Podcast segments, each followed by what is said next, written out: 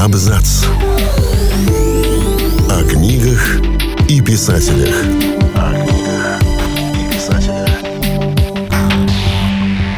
Всем привет! Я Олег Булдаков, и сегодня я расскажу вам о лучших дебютных романах последних лет по версии журнала «Локус». Дебют – одна из самых интересных категорий премии журнала «Локус», которая помогает следить за творчеством многообещающих писателей с самого начала их карьеры. В свое время в этой номинации побеждали Ким Стэнли Робинсон, Джо Хилл и Паула Бачигалупи, которые затем стали признанными звездами. Конечно, не все западные новинки литературы моментально переводятся на русский язык, но издательства следят за громкими дебютами, так что многие интересные произведения, получившие «Локус» за лучший дебютный роман в последние годы, доступны российскому читателю. Сегодня мы расскажем о некоторых лауреатах «Локуса» последних лет, которые уже вышли в нашей стране. В 2020 году премию получила Таймсин Мьюер, писательница из Австралии, за необычный роман на стыке фэнтези, фантастики, детектива и черной комедии. Гидеон из «Девятого дома» получил ряд хвалебных отзывов от критиков и других авторов фэнтези.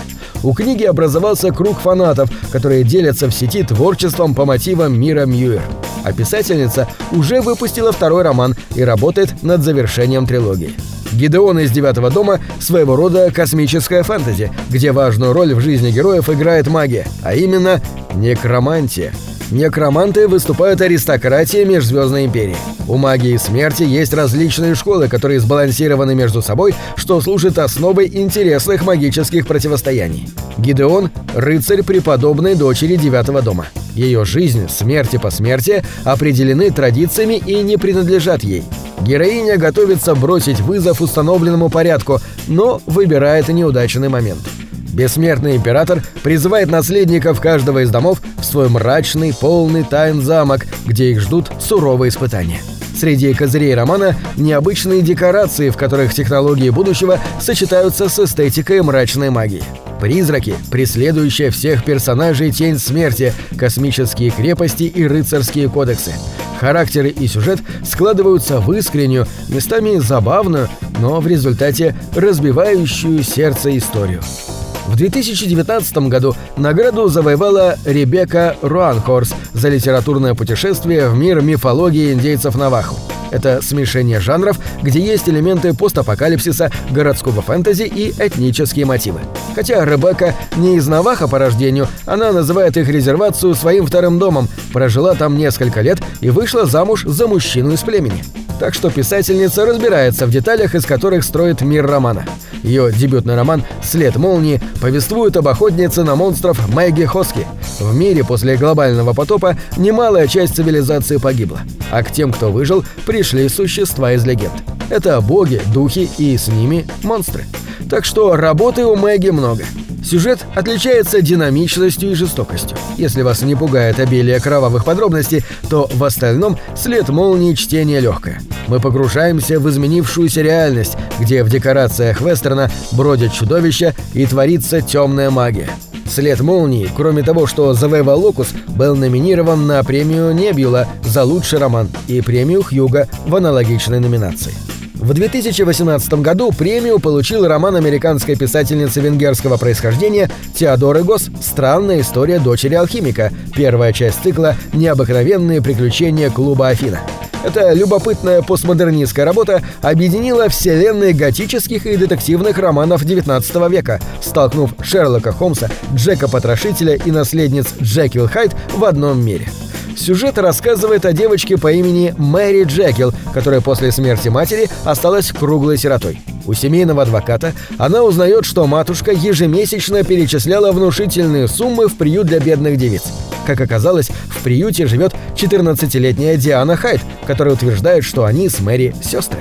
В итоге они организуют дамский клуб Афина и ввязываются в приключения. Одним из таких приключений станет расследование, в котором им помогут знаменитые Шерлок Холмс и доктор Ватсон. Кто только раньше не сталкивал викторианских героев друг с другом. Взять хотя бы Роджера Железно с его ставшим классическим романом «Ночь в одиноком октябре» или Алана Мура и его Лигу выдающихся джентльменов. Сама по себе идея кроссовера не нова. Важнее то, что автор привносит получившимся произведениям.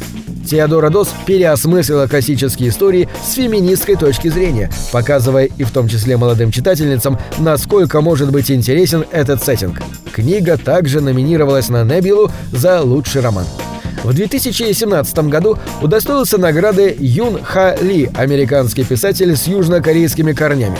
Его математическая военная фантастика стала весьма оригинальным образцом жанра.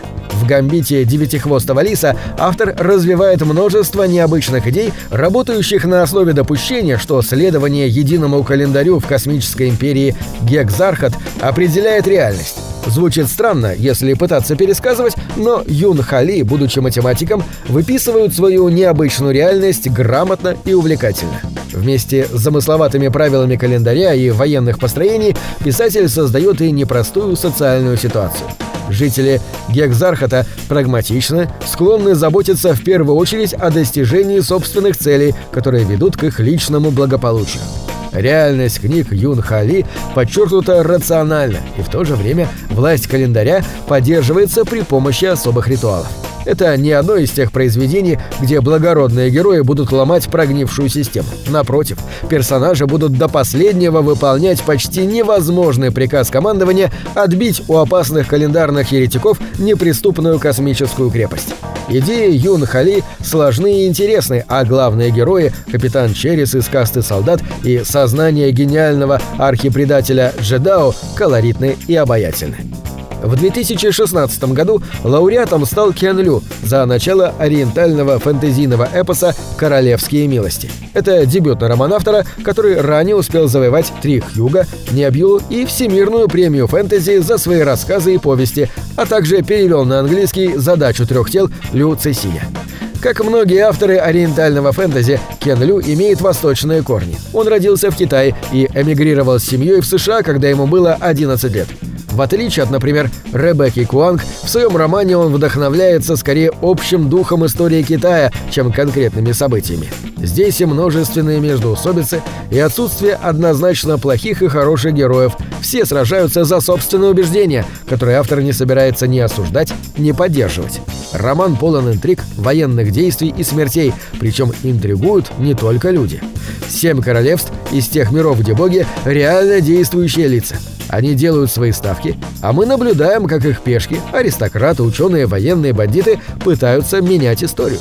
Центре сюжета оказывается восстание против императора и два лидера мятежников, которым предстоит стать друзьями – Кунигару и Мата Зинду. Первый – авантюрист и пройдоха, второй – великий воин. И они, как это нередко бывает, не подумали заранее, каким должен быть новый мир, когда они сломают старый. Из-за этого они в результате оказываются по разные стороны баррикад. На этом все. Читайте хорошие книги.